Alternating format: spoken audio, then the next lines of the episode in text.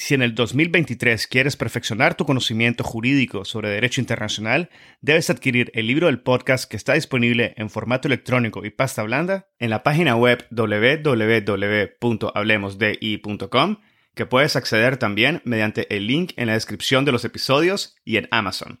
El libro ofrece 16 capítulos que analizan diversos aspectos históricos y contemporáneos del derecho internacional público, el futuro de las Naciones Unidas, el surgimiento del derecho ambiental internacional, así como la justicia y los procesos internacionales, incluyendo aquellos ante la Corte Internacional de Justicia y la Corte Penal Internacional. También incluye cuestiones relativas a los derechos humanos y el derecho internacional humanitario, como la reparación de las víctimas de crímenes internacionales, el derecho de los pueblos indígenas, el derecho del mar y la llamada Blue Economy. Adquiere el libro y disfruta de contenido jurídico de primer nivel y en español. Este es el episodio 31 con la doctora María Amparo Albán.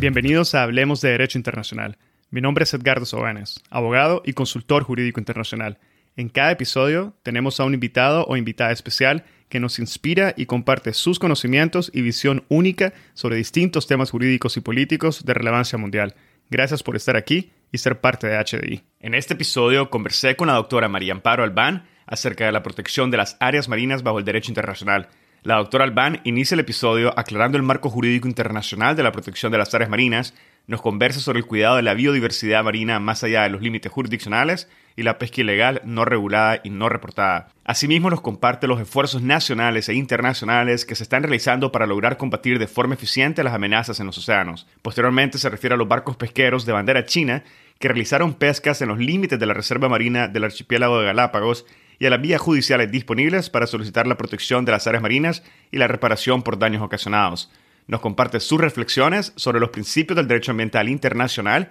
que favorecen la protección de las áreas marinas y mucho más. La doctora María Amparo Albán es abogada ecuatoriana nominada en el 2018 por el presidente de Ecuador en la terna para ocupar la posición de Procuradora General del Estado. Tiene más de 15 años de experiencias en las interrelaciones entre el comercio, la inversión y la sostenibilidad en las que ha realizado un amplio trabajo. En su área de expertise ha desempeñado un papel activo en un sinnúmero de foros multilaterales, tales como las conferencias ministeriales de la Organización Mundial de Comercio, entre otras. Ha sido profesora asociada de la Universidad Católica de Quito y en la Facultad Latinoamericana de Ciencias Sociales. Ha servido como asesora del ministro del Medio Ambiente del Ecuador, al igual que como negociadora comercial principal y asesora del ministro de Comercio en asuntos de política comercial, incluidas las negociaciones de un acuerdo comercial entre los países andinos y los Estados Unidos. Espero que disfruten de este episodio, lo compartan en sus redes sociales y con quienes consideren podrían beneficiarse del contenido. Esta es la forma más fácil de fomentar el proceso de diseminación y difusión de temas de derecho internacional.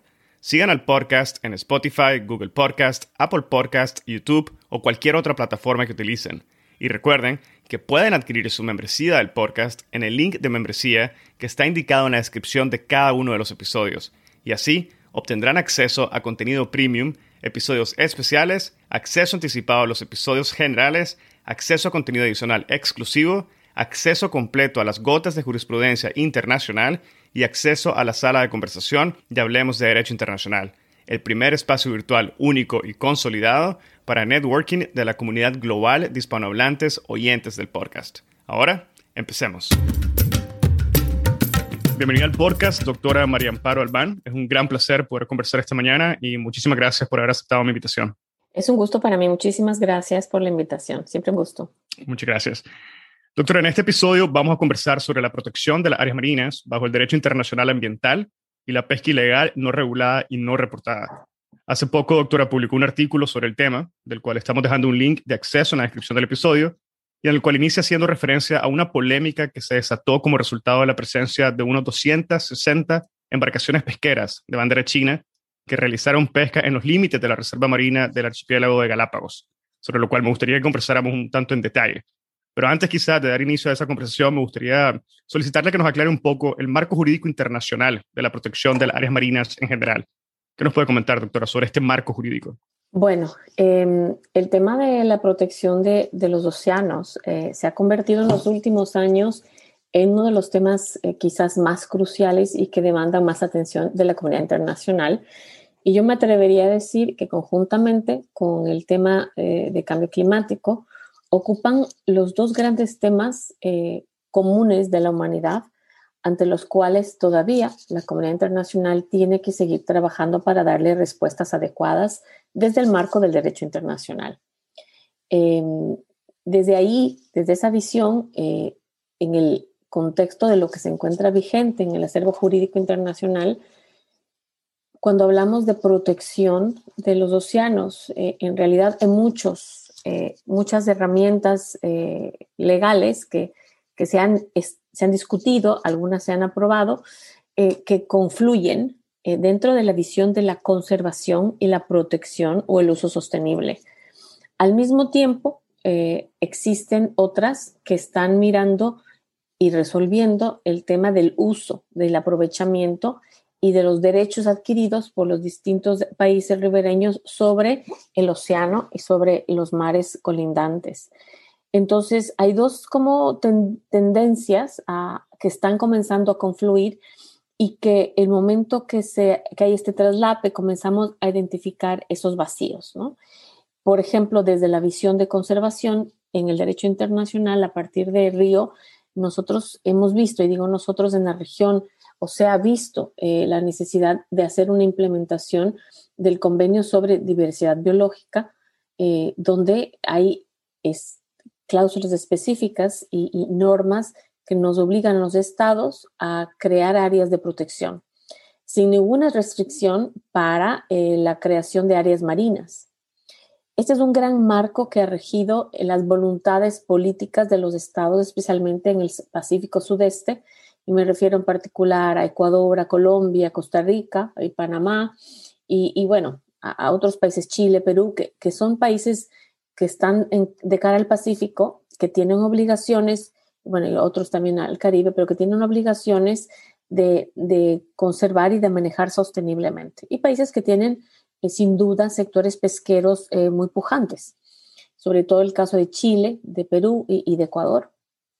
Entonces, eh, este es un proceso que ha durado, es decir, desde, desde los noventas, que ha durado en implementación eh, algún, algún tiempo, pero creo que ha llegado a una madurez, a una madurez desde el punto de vista político, porque ha ido incorporando visiones como, por ejemplo, del, del convenio CITES, de la conservación del convenio sobre eh, tráfico internacional de especies, porque claramente eh, las especies marinas son unas de las especies amenazadas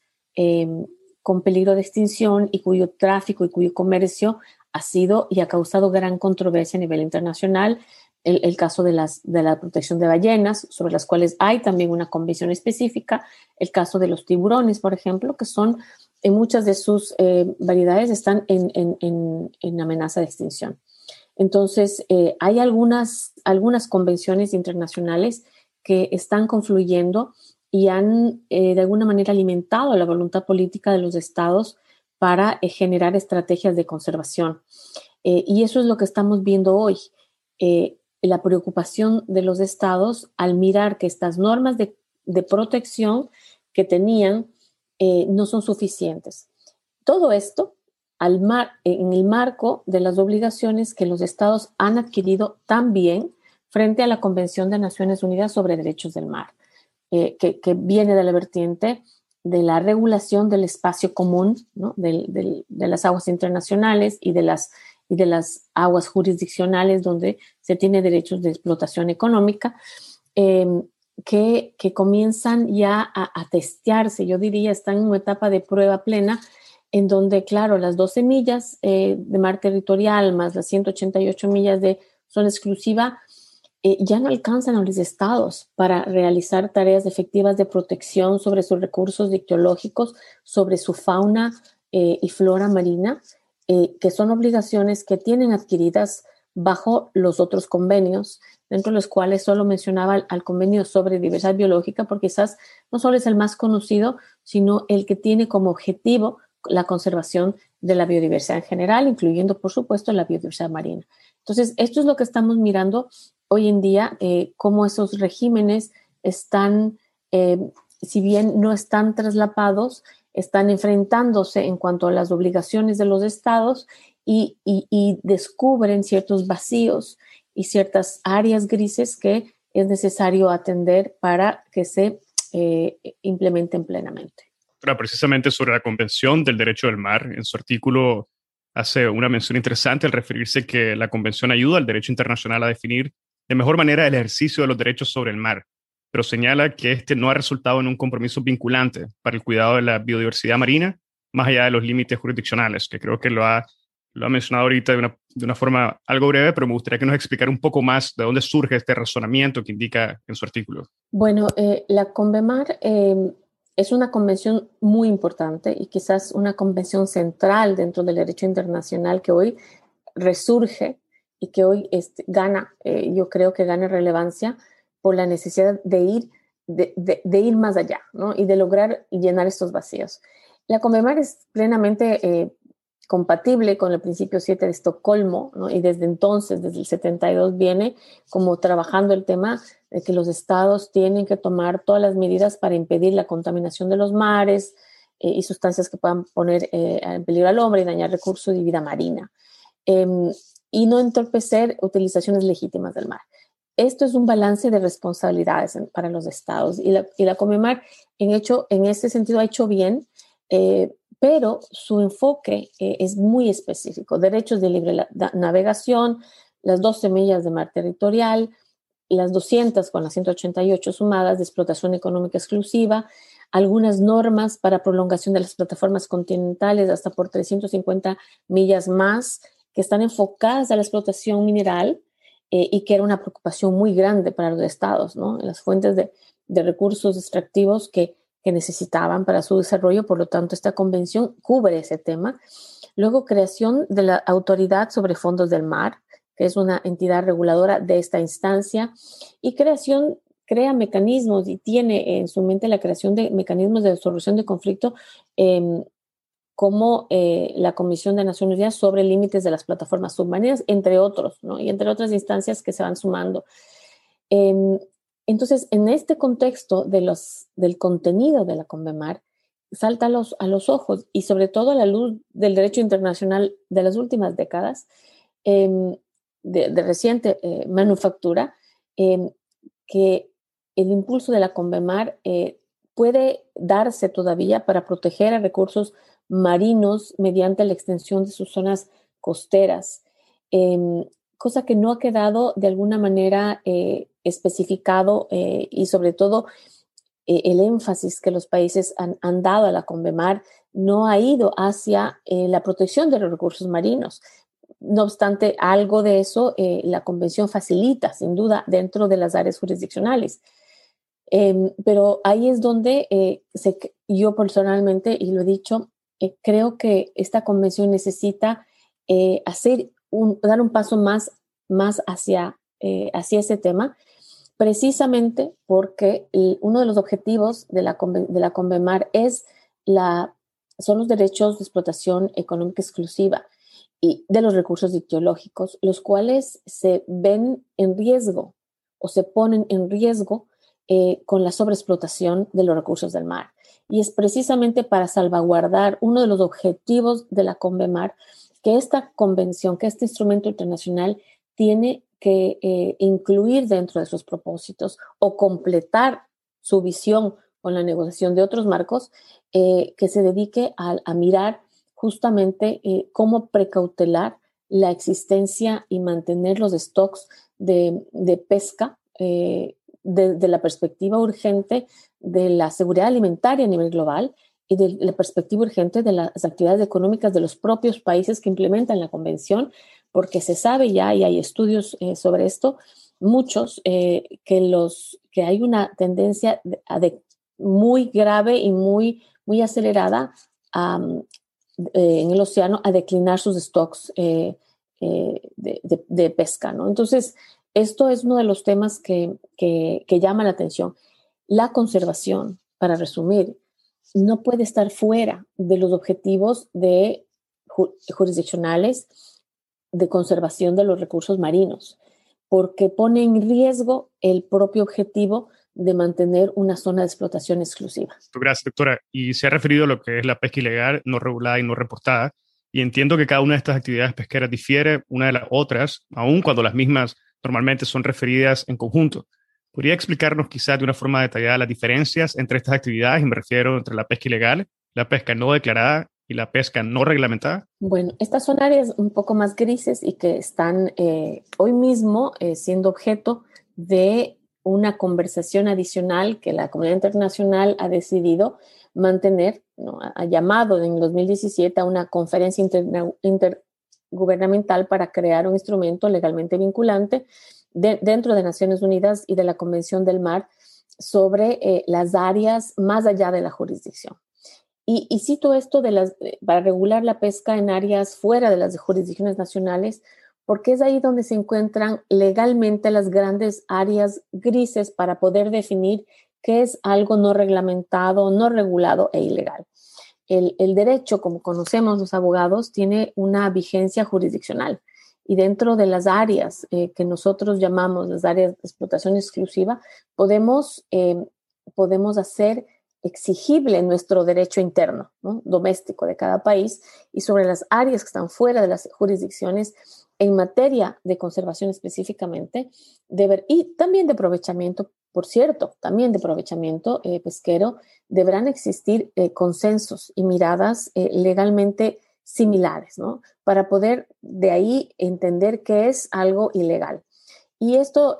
para poder ilustrar qué es que la pesca ilegal, eh, podemos usar el ejemplo que mencionaba eh, sobre el, tema del Parque Nacional Galápagos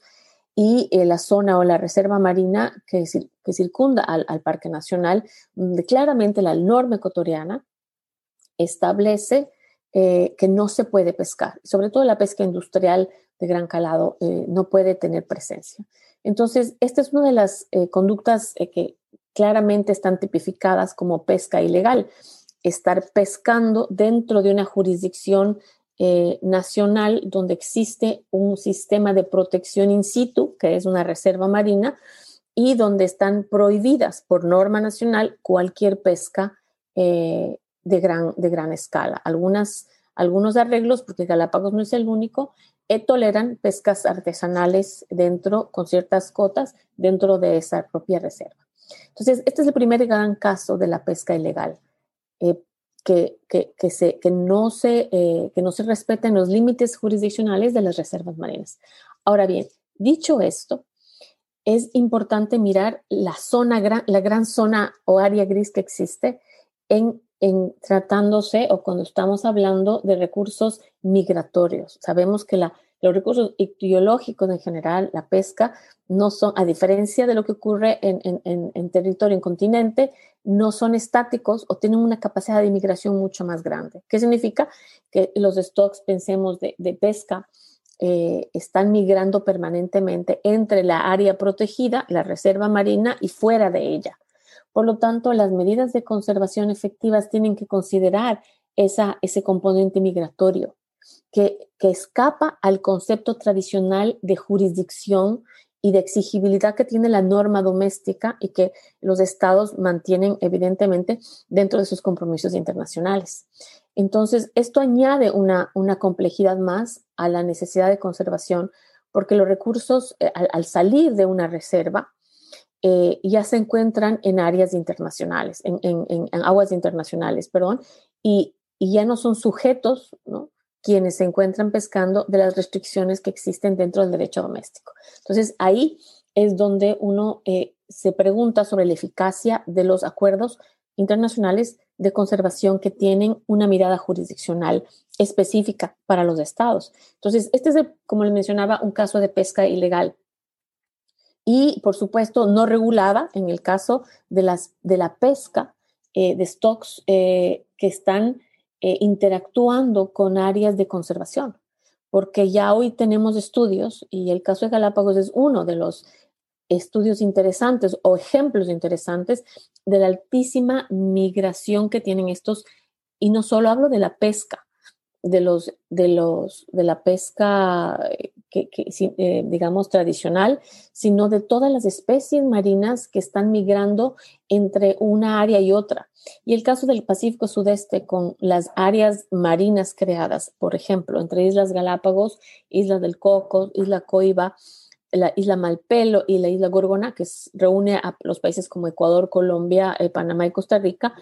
estos estudios que se han hecho de la alta migración, y esto con, con localizadores en, ballenas o en tiburones ballenas, por ejemplo, donde se ve la trayectoria constante que, que tienen estos recursos entre estas áreas marinas. Sin embargo, en muchas veces en la mitad, entre estas áreas, existen aguas internacionales, donde ahí entramos en el concepto de no regulado. ¿Qué pasa con las especies protegidas que cruzan o que entran en aguas internacionales? Em, las organizaciones regionales de pesca, los OROPS, que se constituyeron bajo acuerdos internacionales, también están mirando eh, estos temas, sobre todo respecto a, las técnicas, a las cotas, a, los stocks, y hacen, yo creo, un buen trabajo eh, mirando los compromisos de los estados con sus flotas, sus capacidades, estableciendo prácticas responsables que hoy en día eh, son muy bienvenidas y son necesarias, pero cubren aspectos específicos relacionados a los compromisos que los países tienen a nivel multilateral eh, dentro de estos arreglos institucionales que, funcionan, pero que tienen un, ámbito muy específico. Entonces, esto nos, nos pone la pregunta nuevamente de qué más debemos hacer para salvaguardar y para este, completar esas visiones de, de, protección que nos deja la pesca, la pesca ilegal que está claramente tipificada dentro del marco jurisdiccional o internacional, como CITES, por ejemplo, la pesca no regulada, es decir, esos vacíos que existen fuera de las áreas jurisdiccionales sobre especies protegidas o, especies que actúan o que son parte también de, zonas de conservación y, no reglamentadas, eh, áreas eh, claramente donde todavía no existen arreglos institucionales o internacionales que nos permitan cumplir con los objetivos de conservación por el propio beneficio de la convención, inclusive, como le decía, la convención de la Convemar, eh, para salvaguardar la capacidad económica y la soberanía alimentaria de los propios estados. Ahora, centrándome un poco en lo que menciona, en los vacíos que existen, eh, ¿se está haciendo algo actualmente a nivel internacional o regional para regular y combatir eh, de forma un poco más eficiente estas amenazas latentes no reguladas? bueno, esto es justamente uno de los objetivos centrales de esta conferencia internacional que se pretende que pretende arribar a un acuerdo internacional legalmente vinculante de Naciones Unidas bajo la Convención del Mar eh, sobre, em, sobre la conservación de la biodiversidad marina dentro de las aguas, más allá, perdón, de las aguas jurisdiccionales, es decir, en, aguas internacionales. Em, en el 2017, la, Asamblea de Naciones Unidas hizo esta invitación, se abrió un proceso em, que ha ido lento, como todos los procesos de negociación internacional, eh, que tiene un, cronograma y un calendario que es directamente proporcional a las ambiciones de los países. Entonces, dentro de ese, dentro de ese entendimiento, estos convenios que se van negociando, estos acuerdos, toman mucho tiempo en formarse. Em, ya van tres años de conversaciones para el 2020 ya se introdujeron dentro de las conversaciones eh, temas de, estudios de impacto ambiental em, y objetivos de conservación específicos. Eh, ya se ha comenzado a, mirar temas de, de, acceso a los beneficios, el conocimiento tradicional, es decir, todo lo que, lo que trae la Convención de Biodiversidad, cómo adaptar a este, a este tema.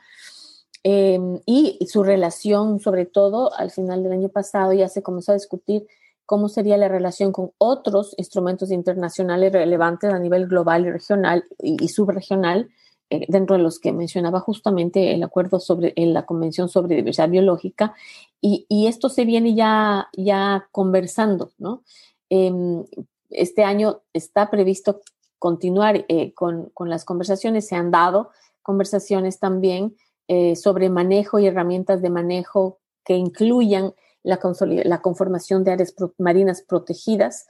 em, y eh, modalidades para crear capacidades y transferencia de tecnología entre estados sobre este tema. Pero como ve, estos temas todavía resultan muy amplios, muy preliminares. Hay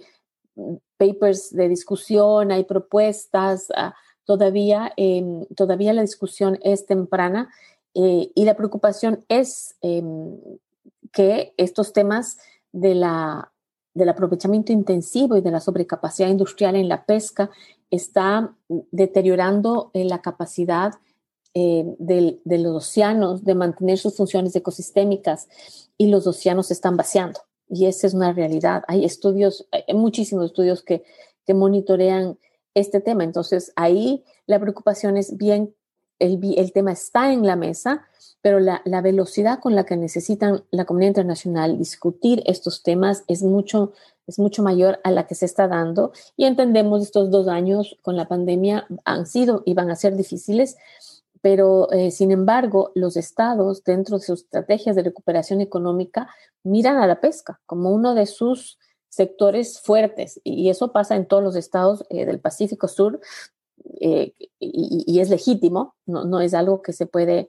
se puede restringir de ninguna manera eh, y, esto va a acelerarse y se acelera inclusive mucho más cuando se ven flotas internacionales pescando en, en, la, en, el límite de las aguas jurisdiccionales, eh, aprovechando los mismos stocks de pesca que los países la, tradicionalmente lo han, lo han aprovechado y se sienten amenazados, sienten amenazada su capacidad eh, económica y su soberanía alimentaria. Y, y, y, como es la tragedia de los comunes, esto es conocido, entonces lo que vamos a hacer es, vamos a incrementar nuestra capacidad de aprovechamiento para que no se nos lleven los stocks, para que no se nos, nos, nos quite eh, eh, la capacidad de, de, de, subsistencia. Y esto ya se ve inclusive en las comunidades pesqueras artesanales ribereñas, por ejemplo, en el Pacífico, eh, que cada vez necesitan salir más lejos para pescar. Es decir, los stocks de pesca no solo es eh,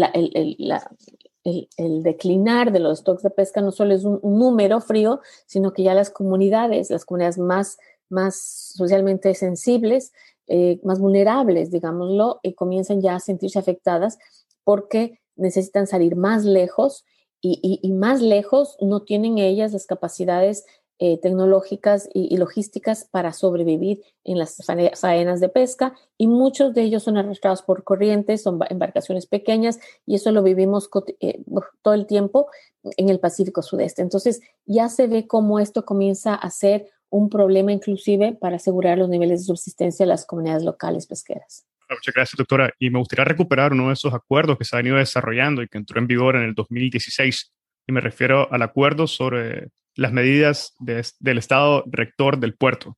el cual además tengo entendido que gran parte, la gran mayoría de los estados latinoamericanos en el Pacífico Sur lo han ratificado. ¿Nos podría explicar un poco sobre la naturaleza em, de este acuerdo y el alcance que tiene, las regulaciones que contiene el mismo? Bueno, eh, en realidad este es un, desarrollo que, que, nace como, como respuesta a, a, la necesidad de darle alcance a alguna de esas algunas de las disposiciones de la CONVEMAR y donde los países han, han, han, acordado, ¿no? que eh, justamente han acordado y han accedido a darle contenido a este acuerdo sobre las medidas de Estado rector de puerto que tiene como objeto prevenir, desalentar y eliminar la pesca ilegal no declarada y no reglamentada. Eh, es decir, esto es un compromiso vigente que se está materializando a través inclusive de las organizaciones regionales de ordenamiento pesquero, en el caso del Pacífico Sur, eh, y, que, y, que, están eh, siendo eh, exigibles, digamos, multilateralmente, o, o, hay esa, esa, intención de que los países se comprometan aún más, em, y está aprobado obviamente por Naciones Unidas y dentro del marco de la FAO. pero yo diría que todavía esta, eh, esta intención, este acuerdo que, contiene este acuerdo, todavía se topa eh, en el derecho internacional con estos vacíos, ¿no? El, eliminar la pesca ilegal, eh, no declarada y no reglamentada, no solo es un compromiso del país que suscribe esas obligaciones dentro de ese marco multilateral, y, no solo es, digamos, en el contexto de si queremos que sea una medida eficiente, tiene que tener un, alcance mayor, un alcance global, porque uno puede desalentar a través de su normativa nacional eh, y tipificar inclusive como infracciones o como delitos eh, la pesca ilegal, la pesca ilegal inclusive desde el contexto de los estándares de pesca. Em, la, pesca no declarada, que es obviamente el blanqueo de la pesca ilegal, que es un problema para los países eh, ribereños y que está siendo abordado dentro también de las prácticas, de las buenas prácticas de los estándares de sostenibilidad y también desde el acceso a mercado. Eh, bloques como la Unión Europea establecen ya restricciones cuando miran que los países tienen eh, una trazabilidad de, pesca no declarada o no reglamentada. Pero eso atiende nuevamente a las capacidades regulatorias de cada estado.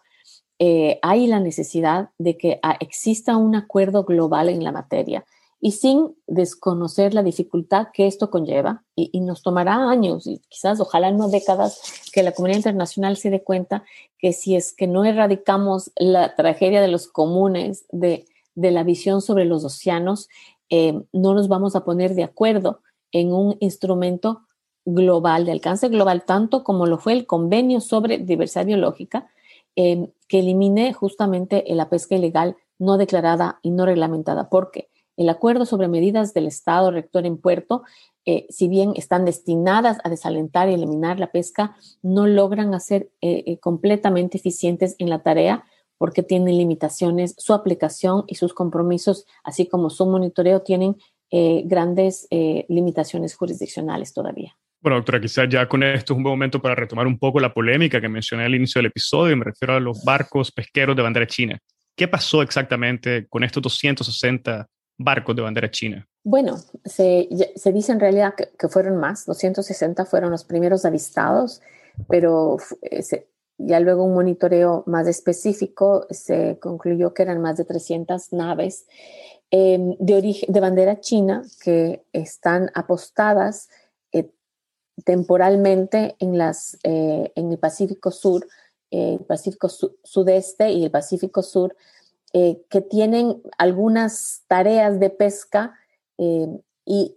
dentro de las, de las consultas que se han hecho, em, buscando recursos específicos como calamares gigantes. Pero bueno, ¿cómo se dio, el, cómo se dio esto y cómo se prendieron las alarmas? Quizás es algo que ya conocíamos, que habían barcos de gran calado, barcos eh, pesqueros, y en realidad no solo barcos, sino flotas enteras, ciudades enteras flotando en el agua con capacidad de almacenamiento enorme, de transformación Em, para vivir meses pescando en los mismos sitios que estaban, este, que estaban transitando por estos territorios, pero quizás no se vio eh, el tema tan grave, sino el momento que estas flotas inmensas deciden apostarse en las inmediaciones de, del Parque Nacional Galápagos, de las Islas Galápagos, que son eh, un, un, un área marina y además una islas que tienen una categoría de protección dentro del derecho internacional, es una, una categoría de protección y declaración eh, por la UNESCO como, como parque natural, eh, patrimonio natural de la humanidad más específicamente, eh, desde hace décadas, ¿no? De los 70. Entonces, Galápagos tiene una significación específica y cuando esto se vio que estaba sucediendo, em, se encienden las alarmas de, esta preocupación a nivel global. El primer eh, indicio fue eh, la captura que hubo de un buque en el 2017 por entrar a pescar, un buque de bandera china, en área, en, la Reserva Marina de Galápagos. Y ese, ese, ese juicio fue, fue icónico, digamos, porque por primera vez eh, para Ecuador, sobre todo, y en la región, se, se hace la captura ¿no? de un buque como herramienta del cometimiento de un delito. Y ahí es cuando eh, uno entiende eh, más en detalle como abogado las limitaciones de nuestro derecho doméstico, inclusive en la propia tipificación de ese tipo de delitos, porque no, no, se, no, se, no se veían todavía, eh, no se veía el alcance que podía tener estos, estos delitos. y dentro del compromiso que tiene Ecuador con CITES, con el tráfico ilegal y con la pesca ilegal, y sobre todo de especies en peligro, y los tipos que existen en la legislación, se pudo procesar este ilícito como un delito ambiental. Eh, pero claro, hay muchos temas, tanto procesales como, como probatorios, que, saltan a la vista y, dibujan esa falta de capacidades que tienen los estados para enfrentar los problemas ambientales globales. Em, este caso fue interesante eh, alertó a la comunidad internacional y sobre todo a Ecuador de que estos temas estaban pasando porque las Islas Galápagos tienen una, conformación natural única donde confluyen dos corrientes marinas, confluyen una serie de especies marinas únicas. A nivel terrestre, terrestre tiene un nivel de endemismo muy alto, en fin, son las islas donde se inspiró Darwin para escribir su teoría eh, de la evolución y tienen, eh, tienen una categoría de protección altísima. Entonces, la, la, tragedia, digamos, es si no somos capaces de, de, a través de las herramientas internacionales, de los acuerdos como convenios sobre diversidad biológica y de los y de los de implementación de estas medidas dentro de nuestras normas nacionales, de prevenir esa, esa, ese tipo de, de ilícitos, entonces eh, necesitamos replantearnos eh, la, la, forma, ¿no? Eh, luego en el 2020 vimos, esto pasó en el 2017, nuevamente en el 2020 flotas enormes de más de 300, 260 que fueron avistadas y luego más de 300 que fueron ya eh, miradas sobrevoladas y a nivel satelital este, se vio que habían problemas, inclusive para identificar cuántas, cuántas naves habían, porque muchas de ellas habían desactivado los eh, transponders que, que, son aquellas que emiten señal de localización para no ser detectadas. Entonces, hay un concierto enorme de, de, voluntad para, para pasar debajo del radar en estos temas de pesca que son conocidos, pero que todavía eh, no se están enfrentando y las capacidades muy, muy pequeñas que tienen los estados. Hubo este, esta alerta a nivel regional por la pesca de barcos chinos en las inmediaciones del área. Es decir, no estoy dentro, pescando dentro de la reserva, porque es ilegal, pero estoy en el límite, estoy fuera justo en el borde, aprovechando de los mismos recursos que están dentro, por esta, esta justamente esta alta migración de los recursos marinos. Entonces, la pregunta es, ¿qué tan efectivas son las áreas marinas que no son capaces de establecer un, un, un, un buffer zone suficiente para que esas especies que están viviendo dentro de las reservas marinas y que salen y que migran y que regresan y que migran y regresan puedan ser protegidas. Dentro de, de, del barco que se capturó en el 2017, había muchos tiburón ballena eh, y, y, tiburones martillo y otras, otras especies que están en peligro de extinción. Es decir, estos, estos barcos eh, no solo pescan, como fue declarado en una consulta eh, bilateral, eh, calamar, ¿no? Eh, pescan todo, tienen una gran capacidad eh, y entonces ahí es donde em, estos organismos regionales de pesca también yo creo que se preguntan qué capacidades pueden tener para lograr hacer inspecciones y los estados, a través de los estados y sus capacidades, para asegurarse de que estén pescando lo que declaran que están pescando, eh, porque son flotas enormes, es una ciudad entera flotando en el mar. Entonces, países pequeños como Ecuador, eh, ¿qué capacidades tiene para poder controlar a esas flotas que están pescando fuera de sus áreas protegidas eh, marinas, sus, su, de sus reservas marinas? Es, es un tema bien interesante porque vemos la limitación que tiene el derecho, el derecho doméstico en la materia no obstante ese derecho doméstico venga del derecho internacional, como el caso de Ecuador de la aplicación del convenio sobre diversidad biológica. Eh, entonces, este es un poco el, el, tema y quizás en ese artículo que, mencionó, lo que me interesaba más poner de manifiesto es el derecho internacional tiene que evolucionar hacia la implementación eh, de principios, de sus principios que le permitan ir más allá de lo que está concertado en texto y evolucionar hacia niveles mayores de protección cuando la propia comunidad internacional lo demanda, a pesar de que no existan marcos concertados ya y, de, de, alcance global. Y creo que el caso de Galápagos sirve para alertar sobre estas dificultades que se están teniendo, que se está teniendo en el derecho internacional para lograr la conservación y la protección de las áreas marinas. Doctora, y frente a las violaciones a las que se refiere, ¿cuáles son las vías o métodos que pueden utilizar los estados para solicitar no solamente la protección de las áreas marinas, sino también la reparación por los daños o los impactos ocasionados tanto a nivel nacional o regional o internacional? Yo pienso que este es un caso muy interesante para mirarlo desde el rol de la Corte Internacional de Justicia. Eh,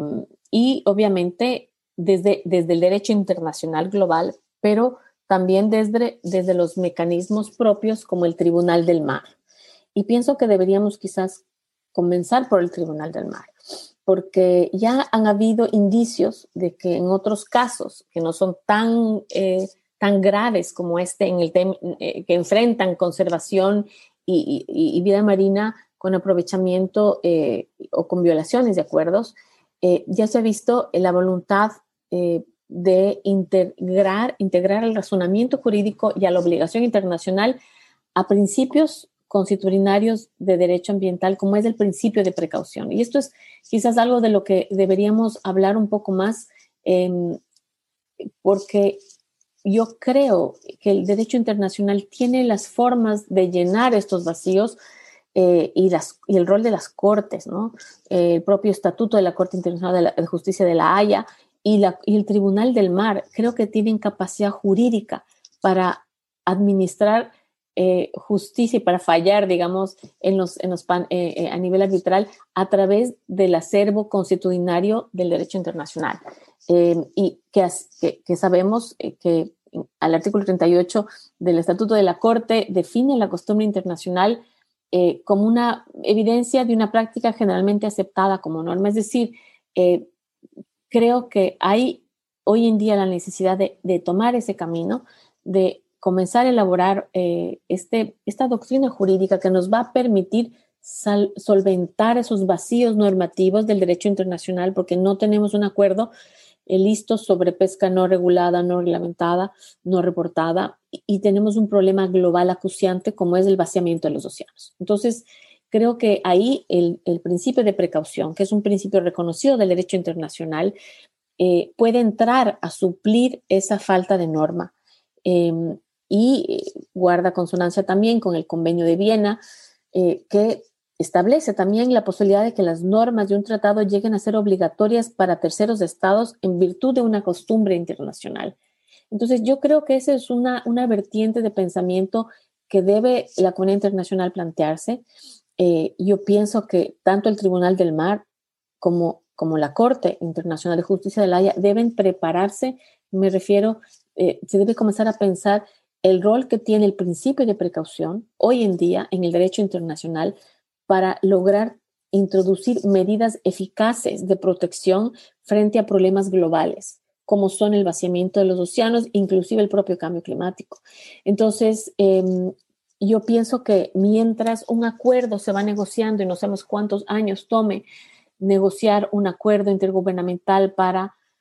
Em, resolver los problemas de la pesca no declarada, no reglamentada, más allá de las jurisdicciones nacionales, que es un esfuerzo que está en marcha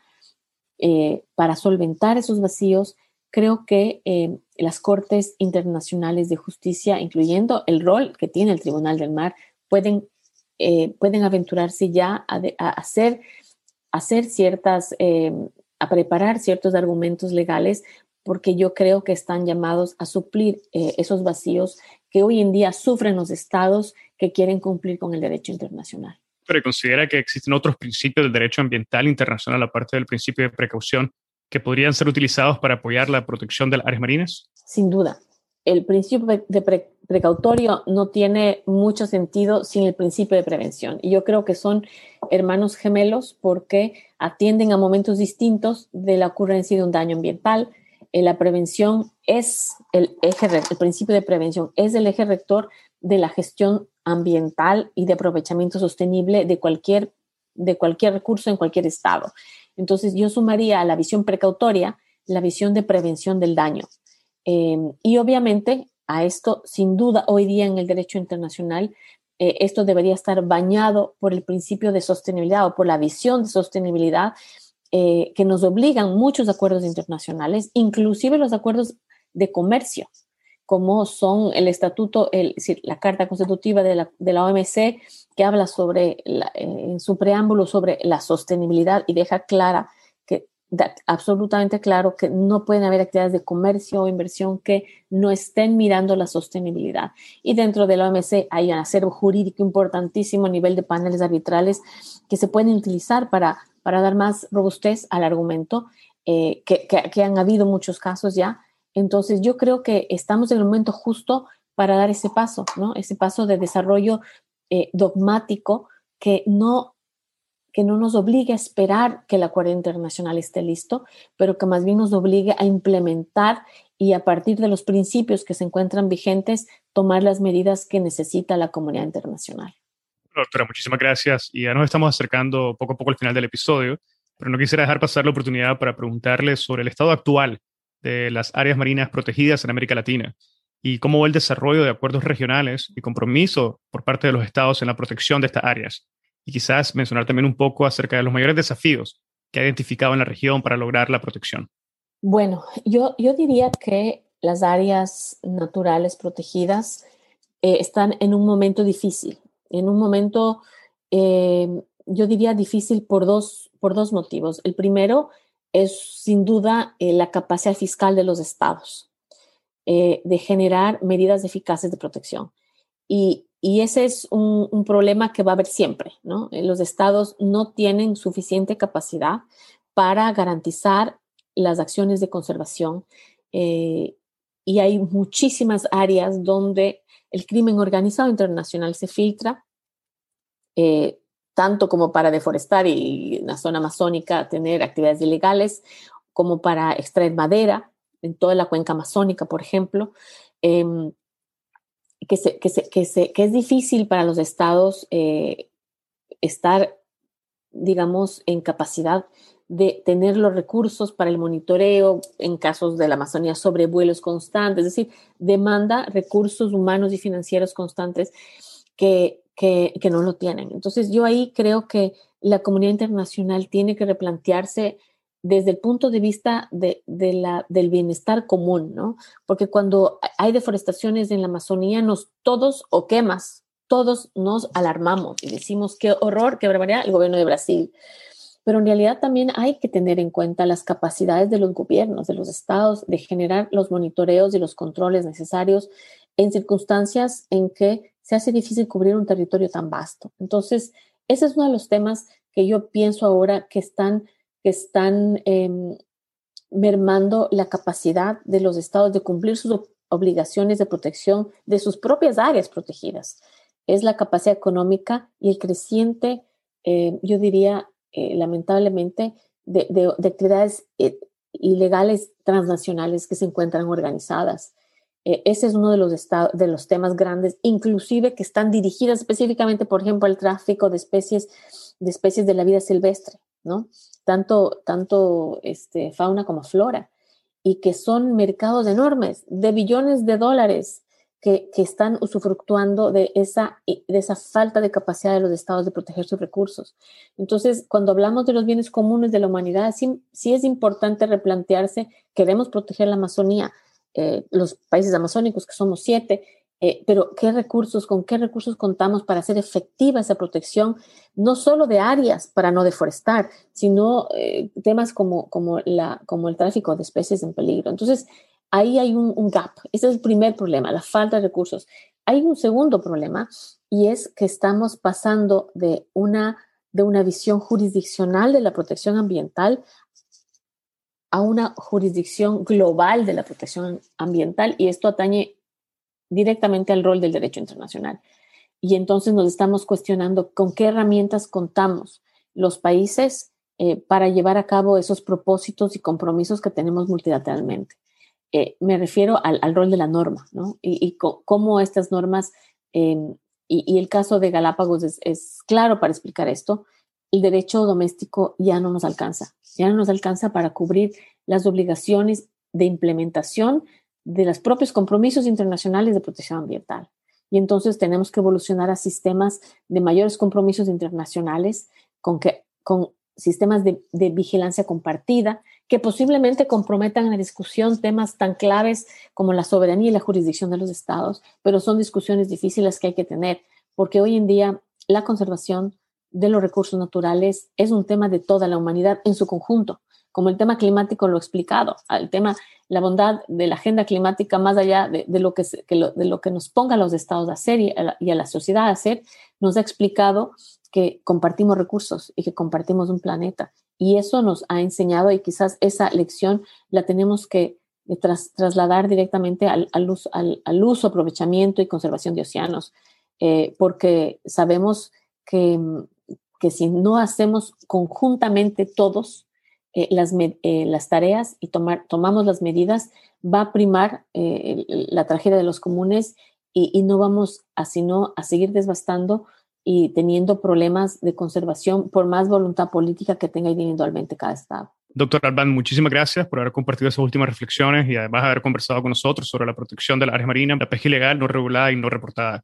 No sé, doctora, si tuviera algún último comentario que le gustaría agregar antes de que demos por finalizado el episodio. Bueno, yo, yo creo que me gustaría quizás incentivar a los países de la región y los países, eh, sobre todo del Pacífico Sudeste, que existe ya una iniciativa de conservación eh, regional de, eh, a, nivel, a nivel marina em, que, que puede seguir desarrollándose a la luz del derecho internacional Em, que son justamente la de crear corredores ecológicos, corredores marinos entre las islas, que son reservas naturales, para brindar eh, protección a las especies en peligro, ¿no? Y creo que esta es una, es una iniciativa muy interesante que tiene Colombia, Ecuador, eh, Costa Rica y Panamá, con las islas que les había mencionado, que son corredores, sobre todo el más grande entre Isla Galápagos y, Islas del Coco en Costa Rica, pero también Malpelo en Colombia y otras que, que que se ha visto hacen parte de un mismo gran ecosistema marino donde las especies deben ser protegidas em, y deben y los estados deben regular mejor la pesca dentro de esos corredores, ¿no? Entonces creo que ahí lo que se necesita es eh, mucho compromiso. han habido iniciativas recién en Ecuador para ampliar la zona, el área marina de Galápagos, por ejemplo, o, inclusive hacer una compensación con, eh, con inversión eh, que viene de fuera para, para que otras entidades asuman la, asuman la tarea de monitorear y, muchas otras iniciativas que no son ninguna, ninguna es descabellada, todas son interesantes, pero, pero pasan por la necesidad de tener un, un balance interno entre los estados, entre sus objetivos de protección ambiental y de crecimiento económico, que no perjudique a ninguna de las dos partes. Entonces, esa negociación, que es básicamente un gran ejercicio de gobernanza social, política y ambiental, los estados no la están teniendo.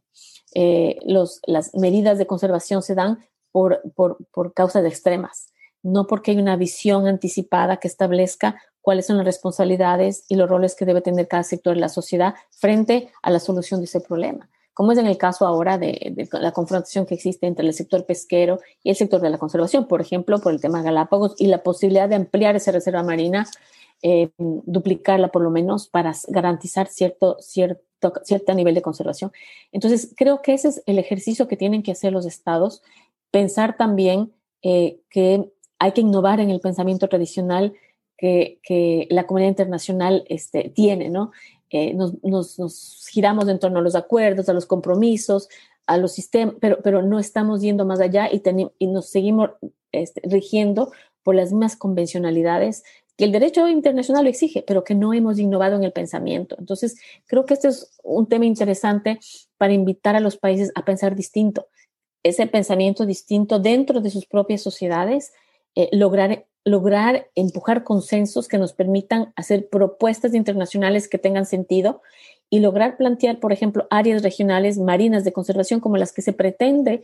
con estos cuatro países eh, y con acuerdos de, aprovechamiento pesquero claros, transparentes, donde esté regulado, donde se pueda reportar y donde eh, quien compra en Europa, en cualquier país, pueda saber esa pesca de dónde viene y, qué contenido trae respecto a la sostenibilidad que se demanda frecuentemente. Bueno, doctora, muchísimas gracias por su tiempo, muchísimas gracias por haber compartido su conocimiento y muchísimas gracias por ese llamado a la innovación. Ha sido un gran placer haber tenido esta conversación. Muchísimas gracias, estoy siempre a las órdenes y ha sido un gran gusto conocerte y conocer a toda la audiencia. Gracias. Muchas gracias, doctora. Y esto fue una conversación con la doctora María Amparo Albán. Si encontraste este episodio interesante, te invitamos a que lo compartas y nos sigas en Spotify, Apple Podcast, Google Podcast o cualquier otra plataforma que utilices para escuchar tu podcast Hablemos de Derecho Internacional, haciendo clic al botón de seguir o al botón de suscripción. Hasta la próxima.